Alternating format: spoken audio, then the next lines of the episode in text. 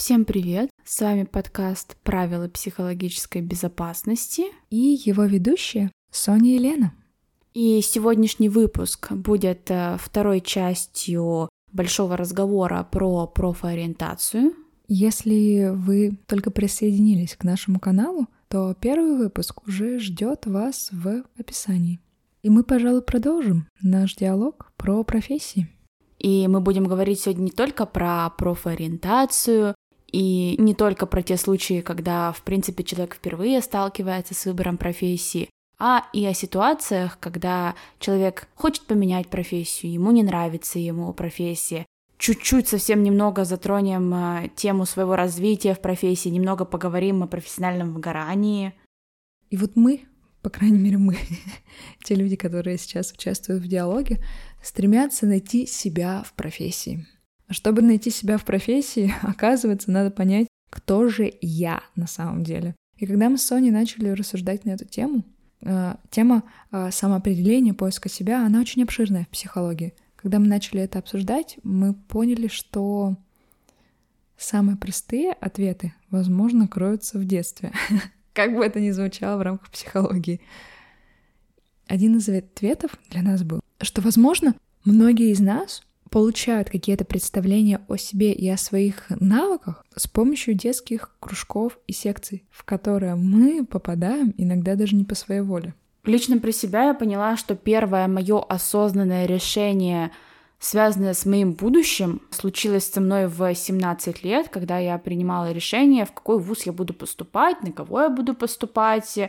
И как будто бы до этого момента у меня ни разу не было то ли возможности, то ли желания. Мне кажется, это очень сопряженное понятие, учитывая, в какой культуре мы растем. Ни разу не было какой-то интенции выбрать что-то для себя, и я сейчас говорю не про туфли, например, чтобы ходить в школу, а про что-то пролонгированное. Например, я много лет занималась народными танцами в детстве. Начала ими заниматься лет в пять, то есть это был еще супер неосознанный возраст, и действительно кружок в таком возрасте для детей э, выбирают родители. И мне кажется, это нормальная практика, что в каком-то неосознанном возрасте, когда детям нужна физическая нагрузка, действительно можно помочь, подтолкнуть их выбрать кружок. Но как будто бы в нашем обществе появляется и другая проблема. Это проблема отсутствия возможности поменять этот кружок. Я не говорю, что меня насильно заставляли ходить на танцы. Но как будто бы даже этой атмосферы того, что ты действительно можешь поменять свой кружок даже спустя три месяца, спустя два месяца. Все-таки кружок это не работа. В принципе, после одного занятия ты можешь поменять этот кружок, потому что он тебе почему-то не нравится. Как будто бы в детстве я даже не рассматривала такой возможности. А когда я сказала, что я хочу уйти из народных танцев, мне все-таки предложили несколько месяцев подумать над своим решением, понять, насколько вообще это мое желание, насколько, может быть, я устала ходить на эти танцы, мне просто нужно перетерпеть этот момент. И как будто бы сейчас, вот из своего взрослого возраста, я хочу сказать э, себе, ребенку, о том, что в целом, если ты устала ходить на танцы, наверное, можно просто их бросить и попробовать найти что-то еще, потому что танцы, в принципе, это все, чем я занималась в детстве. Я не пробовала фигурное катание, не пробовала рисование, не пробовала музыкальную школу, не пробовала батуты. Мне кажется, мне понравились бы батуты. Кому, кому из детей не понравились бы батуты? Культура, которая несется через несколько поколений того, что ты должен что-то выбрать на целую жизнь, она оставила большой отпечаток э, на том, как я выбирала вуз и какой кризис я переживала в вузе, когда поняла, что психолог — это не моя профессия. На самом деле, большое спасибо тебе за эту историю. Я сразу же вспомнила, что у меня был опыт, когда я могла поменять кружок. Но мне как будто бы это дозволено было делать до четвертого класса. Ну, вот примерно до такого осознанного моего возраста. Почему там мои родители сочли, что вот в четвертом классе я уже способна принимать решения на ближайшие 7-8 лет. В детском саду я занималась горными лыжами, у меня все отлично получалось, но у нас был очень жесткий тренер для шестилетних детей, поэтому мне было очень там некомфортно. я ушла. Но мама всегда хотела, чтобы у меня были какие-то хобби помимо учебы.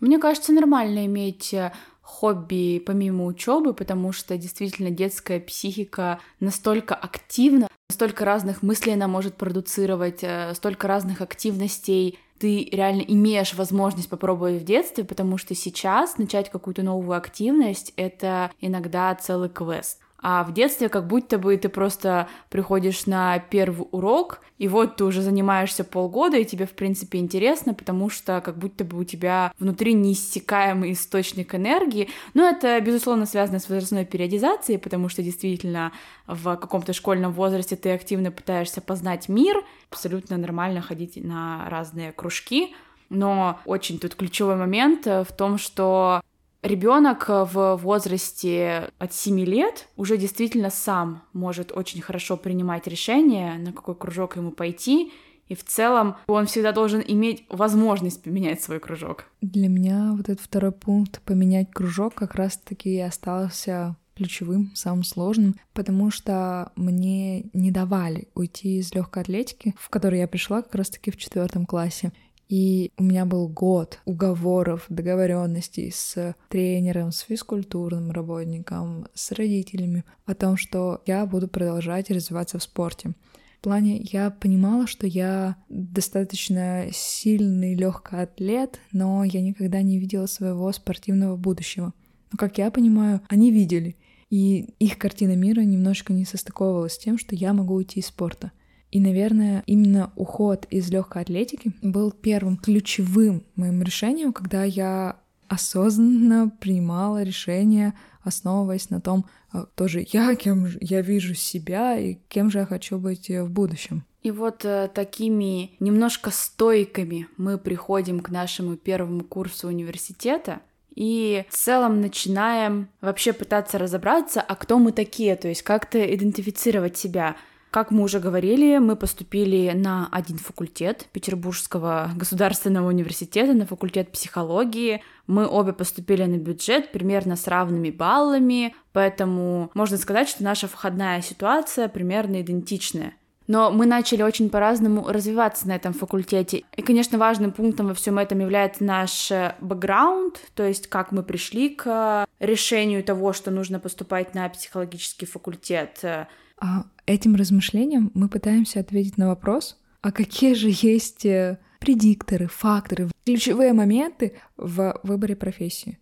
Вроде бы мы были на одном факультете, но в итоге один человек, ну, я, остается в профессии, а другой человек из профессии уходит. Так что же на это влияет? Тут можно сразу сказать, э, что, но вы же, возможно, поступали с разной интенцией, и, возможно, я изначально не хотела учиться на факультете психологии. Тут э, я могу сказать, что мое решение поступать именно на этот факультет было осознанным. Я принимала его, будучи в добром здравии, и когда я поступала в университет, я действительно хотела стать психологом. Возможно, я не до конца понимала, в каком направлении психологии я хочу работать. И сейчас мне кажется, что это довольно важное уточнение, о котором можно подумать, когда вы выбираете профессию, потому что как будто бы вся психологическая сфера виделась мне интересной. Она была достаточно интересной для меня, чтобы в ней разобраться. Но никогда у меня в голове не появлялось картинки того, что вот это я, я работаю психологом, например, я сижу на консультации, говорю с клиентом, я сижу в лаборатории, не знаю, расшифровываю какие-то записи ЭГ, или я работаю в школе с детьми. То есть вот такой картинки, какой-то визуализации, как сейчас принято говорить, у меня не возникло. Но все же я говорю, что вот сейчас мы вернемся к тому, что это мне 17 лет. Я в целом впервые сталкиваюсь с выбором профессии какой-то в жизни. И я хотела быть психологом. Это не то решение, которое было принято прямо максимально спонтанно. И вот получается, что опуская все эти мелкие моменты, мы заходим на факультет психологии примерно из равных позиций людей, которые выбрали эту профессию осознанно, они хотят в ней развиваться, и мы в целом вместе сталкиваемся с тяжелым первым курсом психологического факультета СПБГУ. И в целом уже на первом курсе я поняла, что вот эта моя какая-то идеальная психологическая мечта расходится с реальностью, потому что до вуза у меня не было возможности соприкоснуться с психологической сферой. В целом, все, что я видела, это были какие-то пересказы родственников, какие-то истории других людей, которые работают психологами, какие-то сайты в интернете, которые пишут о том, что для того, чтобы стать психологом, вам нужно и список качеств. Mm-hmm. И, наверное, поэтому так и быстро произошло разочарование мое лично в этой сфере. Но, например, у Лены был другой опыт, и она успела попробовать себя в психологической профессии. Расскажешь, как это было? Да, но перед тем, как это сделать, я хочу сказать, что у меня инсайт относительно визуализации. Я никогда не думала, что это настолько важно, но когда Соня проговаривала, что у нее, оказывается, не было в голове картинки, как она, к примеру, ведет консультацию, что-то делает в лаборатории, я поняла, что у меня никогда такого не было на легкой атлетике. Сам процесс тренировок, бега, занятий, понимания своего тела, мышц — да все здорово, мне очень нравилось. И сейчас мне это нравится. Но я никогда не видела себя на пьедестале. Никогда не представляла себя на Олимпийских играх. Даже несмотря на то, что сама в процессе мне нравилась, я не видела результата, к которому я могла бы идти. А в психологии у меня всегда была абсолютно другая ситуация. Попала в психологию я еще подростком. Мама отправила меня в лагерь, э, в котором была профильная смена школьной службы примирения. Это направление, например, похоже на российское движение школьников. Ну, то есть это психологическая организация для подростков, в которой мы изучали себя, конфликты, и главной целью школьной службы примирения было проведение психологических э, классных часов и разрешение конфликтов с помощью медиации подростков. И вот я, ничего не знающая о психологии, попадаю в этот лагерь, и мне невероятно нравится на этой профильной смене мы проходим тренинги. То есть это мой, наверное, восьмой или девятый класс. Я впервые начала так осознанно задумываться о себе и о своей жизни, с помощью каких-то метафор разбираться в своих эмоциях и в своих мыслях. Точно так же на этой самой первой смене был один триггерный, может быть, и очень значимый для меня момент. В лагерь с нами отправили еще и детей которые находились под статусом СОП, это социально опасное поведение, то есть это те дети, у которых были какие-то правонарушения. И был один мальчик, он был намного младше меня, в моем восьмом-девятом классе. У нас с ним создалась такая достаточно крепкая дружеская взаимосвязь, и я понимала, что как только он вернется из лагеря в свою обычную жизнь, он попадет во времена как будто бы из слова пацана что он попадет обратно в ту среду, которая достаточно губительна для него. И он рассказывал о тех сложностях, с которыми он сталкивается, и он говорил о том, как ему хочется измениться. И я понимала, что если бы у меня в тот момент был хоть какой-нибудь инструмент психологический, с помощью которого я могла бы помочь ему, я дала бы все, чтобы у меня было это образование. Потому что вот это вот альтруистическое, гуманистическое желание помочь другу, оно было превыше всего.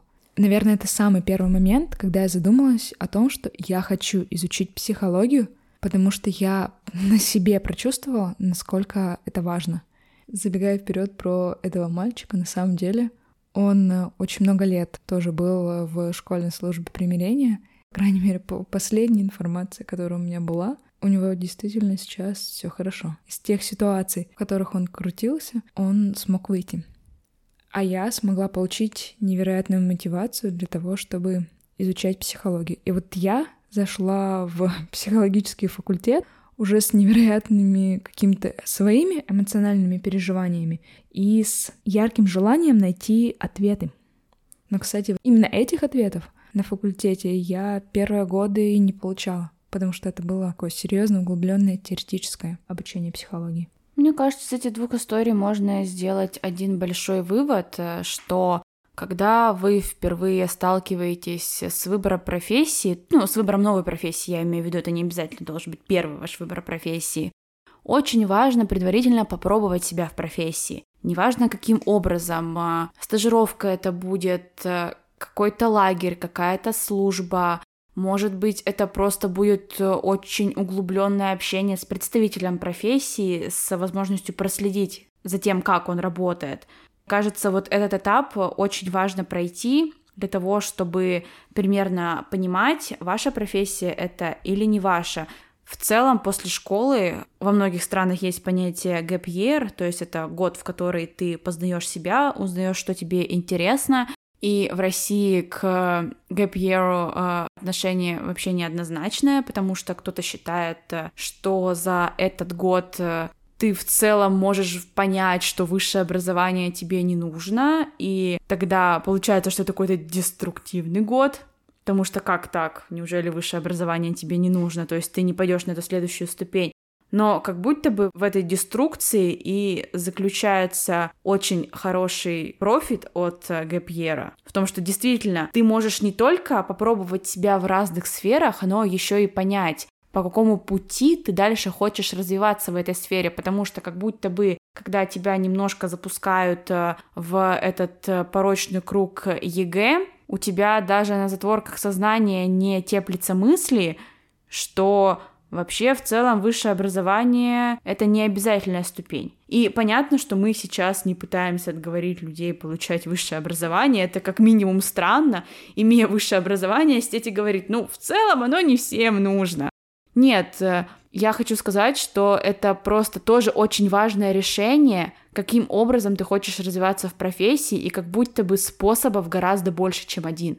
И в целом, а даже когда ты поступаешь в высшее учебное заведение, можно сказать, что вот тут-то твой путь закончен, теперь у тебя небольшая передышка до того, чтобы, до того, как ты получишь диплом, и дальше как будто начинается новый забег. Но сейчас, уже имея этот диплом, и по прошествии нескольких лет, я понимаю, что в ВУЗе ты все равно принимаешь очень много микрорешений. Например, касательно меня, я выбрала психологию, я начала в ней учиться, проучилась, ну, около, допустим, двух лет до того, чтобы окончательно понять, что мне неинтересна сфера психологии для того, чтобы работать в ней.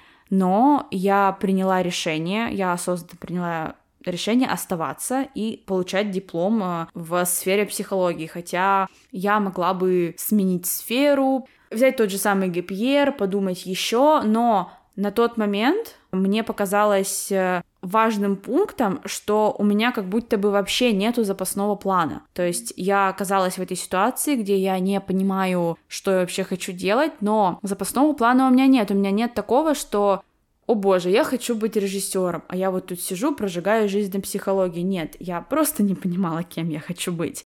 Кто-то назовет это решение неправильным, кто-то может сказать, что я просто поплыла по течению, но мне кажется, что на тот момент я приняла оптимальное для себя решение получить э, диплом бакалавра для того, чтобы у меня были закрытые 4 года, потому что в целом процесс обучения мне нравился. Мне в целом нравится учиться, получать новую информацию. Я даже тот редкий тип людей, который любит сдавать экзамены, потому что как будто бы это какое-то положительное подкрепление твоих э, знаний, это что-то из школы, это что-то безопасное. У меня нет особых э, негативных эмоций по поводу сдачи экзаменов каких-то в университете, в школе. Да, поскольку этот опыт не являлся для меня травматичным, обучение в университете, я приняла решение закончить для того, чтобы, если я захочу поменять профессию кардинально и получить еще одно образование, то я могла бы стартовать со ступеньки магистратуры. Это довольно хороший пункт, который нужно принимать во внимание, когда вы выбираете отчислиться из вуза. Потому что если ты принимаешь какое-то большое решение, то нужно иметь э, еще одно большое решение, что ты будешь делать дальше. И вот получается, на факультет психологии мы пришли обе, осознанно выбрав этот путь. Учась на психологов, мы проходили мне кажется, практически идентичный путь, потому что мы были в одном потоке, в одной группе, у нас были одни и те же преподаватели. Мы даже закончили на примерно одинаковый балл. 4,80, в общем, этот балл. Но я решила оставаться в профессии не благодаря тому, что было в университете, а благодаря той мотивации, благодаря той сопричастности с психологией, которую я получила еще до факультета. А я решила уйти с профессии, потому что действительно в какой-то момент э, я поняла, что это не то, с чем я хочу связать свою жизнь. Но тут же хочу добавить, что те знания, которые я получила на факультете психологии, я сейчас активно пытаюсь применять во всех сферах, в которых я развиваюсь, Ну да, это как раз тот интегрированный подход, про который я говорила. Это вообще в целом очень полезная позиция, то, что любое твое обучение, любой какой-то опыт, который ты получил, может идти в зачет твоему будущему опыту. То есть даже если мне что-то не подошло, это не значит, что мне стоит вообще навсегда забыть этот опыт, отказаться от него. Любой опыт — это опыт. Да. Мы сейчас понимаем, что определение того, стали бы мы психологами или не стали, это конкретно про наши случаи, у разных людей, естественно, по-разному, но у нас оно произошло как раз-таки на моменте профориентации, как ее принято называть в психологическом сообществе. Лично у меня в школе даже была профориентация, мы проходили специальные тесты на таких доисторических компьютерах, где мы отвечали очень много разных вопросов. Мне кажется, в сумме этих вопросов было около 800. То есть это было несколько часов, которые, по сути, должны были определить, кем же мы станем в жизни.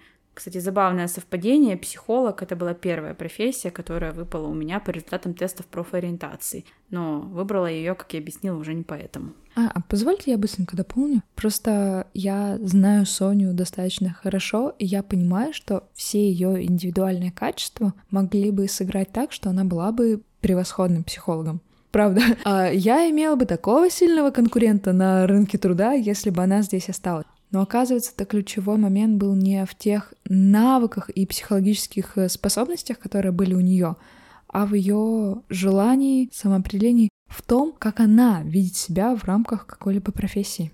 И, к сожалению, тесты профориентации, которых э, достаточно много, не учитывают этот фактор. Сейчас э, два популярных теста профориентации — это тест Голланда и тест Рязапкиной. И все остальные тесты, по сути, являются вариациями от этих двух тестов. И по большей части эти тесты пытаются раскидать вас между пятью, шестью, семью сферами приоритетов. Например, это социальный приоритет, приоритет на творчество, приоритет на работу с научной сферой, приоритет на работу с числами, например. И они пытаются вас усреднить между этими показателями и сказать, в целом ты, например, лучше считаешь. Это уже не тесты Голланда или Запкина, это другая батарея тестов, которые именно на способности смотрят. Они, например, говорят о том, что да, ты лучше считаешь, наверное, тебе бы по жизни лучше считать. А тесты, которые, где ты сам выбираешь э, примерную карту профессии, они спрашивают, э, вам интересно изучать жуков, или вам интересно лечить людей, или вам интересно складывать числа. То есть тот портрет, который получается по профориентационным тестам, это портрет ваших интересов на данный момент и портрет ваших объективных способностей. И как раз чего тут не хватает в профориентационных тестах, это, это портретов ваших желаний. То есть, mm-hmm. а что вы вообще хотите-то от своей профессии, от своей жизни? Как я сейчас понимаю, основным моментом, наверное, за исключением каких-нибудь э, профессий типа науки, инженерии в каких-то высших категориях решают не ваши способности, а решают ваши желания и ваши приоритеты. Потому что практически любой профессии сейчас можно обучиться, имея абсолютно разные навыки. К сожалению, или нет, к счастью, Сейчас профессии требуют абсолютно разных навыков из разных дисциплин. То есть может так оказаться, что вы проходите какой-то психологический тест, и вам говорят, что вы замечательно ладите с техникой. Но когда вы приходите в какую-то компанию работать с техникой, вам нужно уметь работать и с людьми, а это уже совсем другой компонент, и иметь какие-то творческие способности, потому что с помощью них только вы можете создавать какие-то новые решения, и вот вы уже оказываетесь на пересечении нескольких навыков. Ну да, например, у меня очень хорошее аналитическое мышление, и в целом по всем тестам я предрасположена к работам с числами, к рутинной работе, к работе с отчетами. Но когда я действительно в жизни поработала с отчетами, я поняла, что нет ничего страшнее в моей жизни, чем рутинная работа, чем обработка каких-то бумажек, сверка смет. И как будто бы получилось, что все тесты по профориентации, которые я проходила, правы, но как будто бы правы не до конца. И тут встает очень логичный вопрос, а как вообще выбирать профессию? То есть, ну да, вот мы уже выделили один критерий, это ваше личное желание. И еще мы затронули тему, что необходимо получить какой-то опыт в данной профессии. И получается в целом вот эти два критерия и наугад или еще что-то нужно.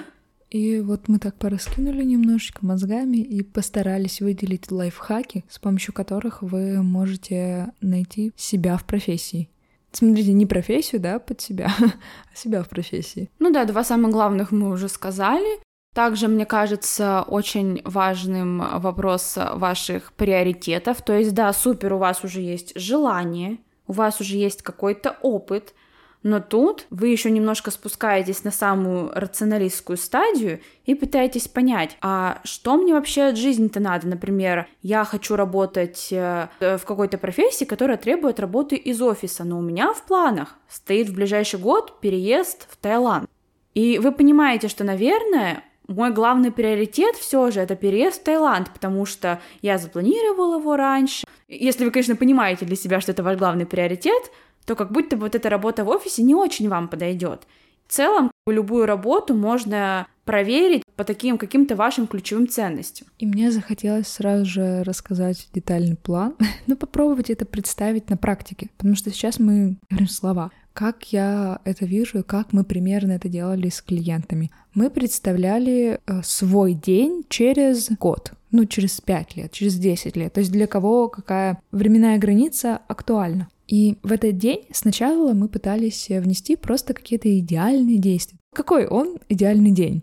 Где я нахожусь? Что я делаю? Каким образом я это делаю? Какие у меня есть возможности? И оказывалось действительно, что кто-то уже был э, в другом городе, не в том, в котором он сейчас живет. Он хотел бы работать онлайн, или же он хотел бы работать именно в офисе, представлять себя в каких-то замечательных костюмах, в общении с коллегами. Далее человек уже может представить, какой объем работы у него есть. Это даже просто отражается на выборе графика при выборе компании. То есть это график 2 на 2, 5 на 2, свободный, проектная работа, работа на себя. Что это такое? И когда вы представляете и отталкиваетесь от идеальной картинки в будущем, немножечко легче это визуализировать. Далее, чем же вы занимаетесь весь этот день? Можно не говорить, какие конкретные задачи вы решаете. Ну, то есть, если вы представляете, что вы весь день проводите за компьютером в комфортной комнате в удобном кресле, и вам это нравится, супер. На самом деле вы уже сейчас очень сильно сужаете спектр профессий, которые у вас могут быть. Далее вы можете подумать, какого типа задачи вы хотите решать. То есть это задачи к примеру, просто в рамках IT я видела интересные тесты на профориентацию. Их вы можете найти на сайтах, э, на которых как раз-таки продаются курсы по обучению IT. Вы хотели бы что-то создавать, писать, или же вы дизайнеры, или же вы хотели бы управлять командой, или же вы хотели бы принимать какие-то стратегические решения. Вот эти все пункты, которые я перечисляю, они очень сильно отличаются от того, что предлагают э, те самые старые тесты старая батарея тестов, про которые мы говорили. Потому что раньше делили профессии вот на социальные, биологические какие-то знания, технические и еще какие-нибудь моменты. А сейчас мы пытаемся оттолкнуться от ваших внутренних желаний. И вот так вот, представляя просто идеальный день, мы уже очень сильно сужаем то, чем бы вы хотели заниматься. И откатываясь назад, вы понимаете, а как мне дойти до этого идеального дня? Потому что в итоге, не знаю, в экселевских таблицах вы можете работать находясь в абсолютно разных профессиях, начиная там от учителя, заканчивая контент-мейкером. Всем нужны разные просто инструменты. И, к сожалению, еще один большой минус э, тех э, тестов, которые создавались раньше, в том, что эти тесты предполагали какой-то конечный список профессий, которые есть. А сейчас, если вы зайдете на поисковики по типу HeadHunter, вы, скорее всего, найдете те задачи и профессии, которые вы даже никогда не представляли. Ну, то есть я не знала, что есть люди, которые прописывают субтитры для сериалов на английском языке. Логично, что это должно было бы быть, но я не задумывалась, что это целая профессия. И таких работ очень много. И, возможно, если вы просто пропишете то, как вы видите идеальный день, вы уже под эти критерии сможете набрать для себя разные варианты в работе. А еще эти критерии очень важны, даже если вы будете развиваться в рамках одной профессии, к примеру, как я в рамках психологии, но будете выбирать компанию, в которой вы будете работать. И это вот небольшие лайфхаки от правил психологической безопасности по тому, как же можно выбрать профессию, Даже если у вас на данном этапе не получается подобрать для себя идеальную профессию, вы знаете, что у вас все еще есть невероятное количество шансов это сделать. И мне кажется, мы еще не осветили один важный момент. А что же делать э, в то время, пока я еще не выбрал профессию? То есть кушать-то хочется. Где-то нужно работать. Мне кажется, есть немного путей. Первый — это, например, если вы работаете на какой-то стабильной работе, и вы понимаете, что вы сейчас э, не имеете достаточной финансовой подушки для того, чтобы резко сменить сферу, Тогда, наверное, лучшим решением будет остаться на этой работе, скопить свою финансовую подушку и уже попытаться изменить свою сферу. А если, например, вы стартуете с каких-то полнулевых позиций, сейчас э, очень э, популярный график работы 2 на 2, где вы два дня работаете, два отдыхаете. Понятно, что не стоит вот на эти ваши два дня отдыха возлагать слишком большие надежды, потому что важно быть реалистами и понимать, что если вы два дня будете работать на какой-то работе, например, там администратора, продавца, то другие два дня как будто бы вы сможете работать в профессии, в которой вы хотите развиваться. Но тогда получается, что вы работаете 24 на 7, без выходных, без отпуска. И тут очень важно понимать, да, что в эти два дня, которые у вас еще остаются, нужно успеть отдохнуть, и не стоит требовать от себя слишком многого. Но как будто бы, когда действительно у вас вообще нету каких-то шансов, э, вы попытались, у вас не получилось развиться в той профессии, в которой вы хотели, для того, чтобы действительно себя обеспечивать, то как будто бы такой вариант можно попробовать. Просто у многих моих знакомых, с кем я общалась, была такая проблема, что они вроде бы нашли профессию, в которой они хотят развиваться, или они хотят найти эту профессию, попробовать что-то, но действительно нет средств, чтобы существовать, нет средств, чтобы оплачивать квартиру, и вообще не на что все это пробовать. И я хочу просто поддержать своих знакомых, поддержать людей в такой ситуации и сказать, что вы, безусловно, пройдете один из самых трудных путей, которые только возможны, потому что действительно вы будете работать на работе для денег, и вы будете работать на работе, на которой вы будете пытаться найти себя, и как мы уже проговаривали в этом подкасте много раз, это вообще не значит, что вы себя найдете на этой работе. Вы окажетесь в такой очень трудной ситуации, большим количеством работы, но в целом даже в рамках такой ситуации вы можете развиваться, вы можете пытаться, и, конечно, в любой момент вы можете, например, поставить поиск этой вашей идеальной работы на стоп для того, чтобы отдохнуть. Просто, мне кажется, в выборе желанной профессии, в выборе той профессии, с которой вы хотите связать свою жизнь, мне кажется очень э, важным не забывать, что в целом, помимо вот этой профессии, этого поиска, у вас все равно остается жизнь, где вы должны получать удовольствие, где вы должны заниматься какими-то делами, которые не относятся к сфере работы, гулять с друзьями, танцевать, рисовать, ну, смотря какие у вас хобби.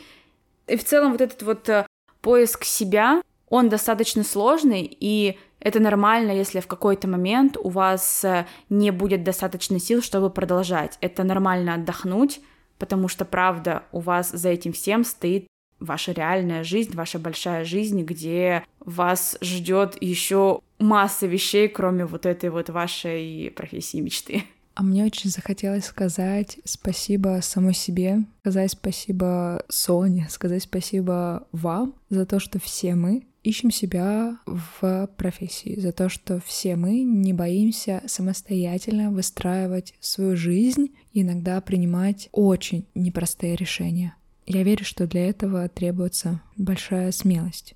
И спасибо вам за то, что вы выбираете себя даже в отношениях с профессией. Мне кажется, сегодня у нас получился такой очень обширный диалог на тему поиска себя, на тему выбора профессии. И надеюсь, что какими-то своими историями, какими-то своими замечаниями, какими-то методами, которые мы предложили, у нас действительно получилось составить какую-то одну общую картину, как же не запутаться, как же найти себя в этом большом мире. И Давайте попробуем составить небольшую методичку самопомощи, ответив на вопрос, что помогает вам понять, что это ваша профессия, и вы готовы в ней оставаться. Мы очень будем ждать ваших ответов в нашем телеграм-канале «Правила психологической безопасности». ссылку на который вы можете найти в описании под подкастом, а также просто вбив эти слова в поиске в Телеграм. Спасибо большое, что все это время были с нами. Спасибо, что прослушали второй выпуск подкаста про профориентацию. Надеюсь, что сейчас у вас осталось меньше вопросов про то, как найти себя в профессии. И с вами все еще были Соня и Елена. И подкаст «Правила психологической безопасности». Пока!